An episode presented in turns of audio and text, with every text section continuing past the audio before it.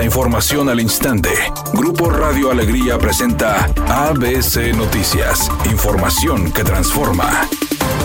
Al señalar que es la puerta de entrada a Nuevo León y es lo primero de impresión que reciben los visitantes, el gobernador Samuel García inició los trabajos de rehabilitación de la autopista al aeropuerto. Añadió que mañana sábado se inaugura el checkpoint con autoridades tejanas y americanas en la aduana a Colombia. El gobernador señaló que la autopista al aeropuerto va acompañada de una remodelación de Avenida Constitución, que desde el Bronco se dejaron obras inconclusas como Churubusco y Bonifacio Salinas. Por su parte, Hernán Villarreal, secretario de Movilidad y Planeación Urbana, explicó que se requieren las ampliaciones de dos a tres carriles debido a que actualmente está saturado, por lo que harán la obra con la técnica que permita hacerla lo más rápido posible, previsto en seis meses.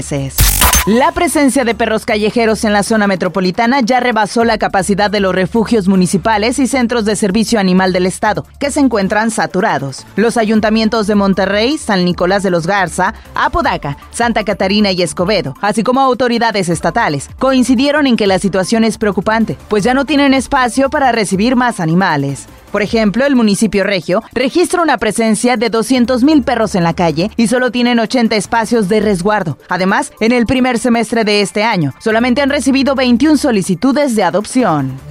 El buen manejo de las finanzas públicas y el no endeudamiento del país han hecho posible que la inflación ceda terreno al bajar de 8% en diciembre a 5.06% en el mes de junio pasado, además de que la paridad peso dólar se encuentra en niveles históricos, ya que al cierre de las operaciones cambiarias de este jueves se ubicó en 16 pesos con 84 centavos por unidad, lo cual no se veía desde hace más de 8 años. Lo anterior lo manifestó el presidente del Senado de la República, Alejandro Armentamier, quien agregó que los logros económicos financieros del gobierno federal son consecuencia de la austeridad republicana. Y que hoy es una realidad con la cuarta transformación por la austeridad republicana que ha sabido administrar el presidente a pesar de la pandemia. Austeridad republicana que los únicos que no la cumplen violando la constitución son los ministros de la corte que cobran cuatro o cinco veces más que el presidente de la república.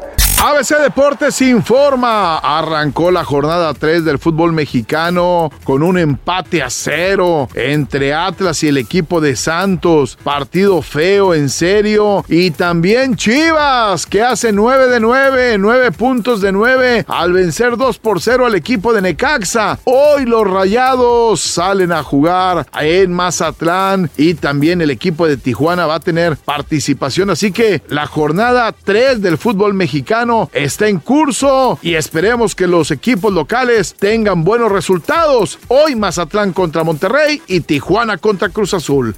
El ejecutivo de Disney, Bob Iger, causó controversia tras decir en una entrevista que este es el peor momento para una huelga de actores en Hollywood y que lo que están pidiendo no es realista. El ejecutivo compartió en una entrevista con el medio CNBC que este es el peor momento para que el sindicato de actores de Hollywood entre en huelga, pues actualmente el sindicato de escritores de Hollywood también está en paro desde principios de mayo. En los últimos meses, Disney ha despedido a más de 7 mil personas después de que las acciones de descendieran tras perder suscriptores en la plataforma de streaming.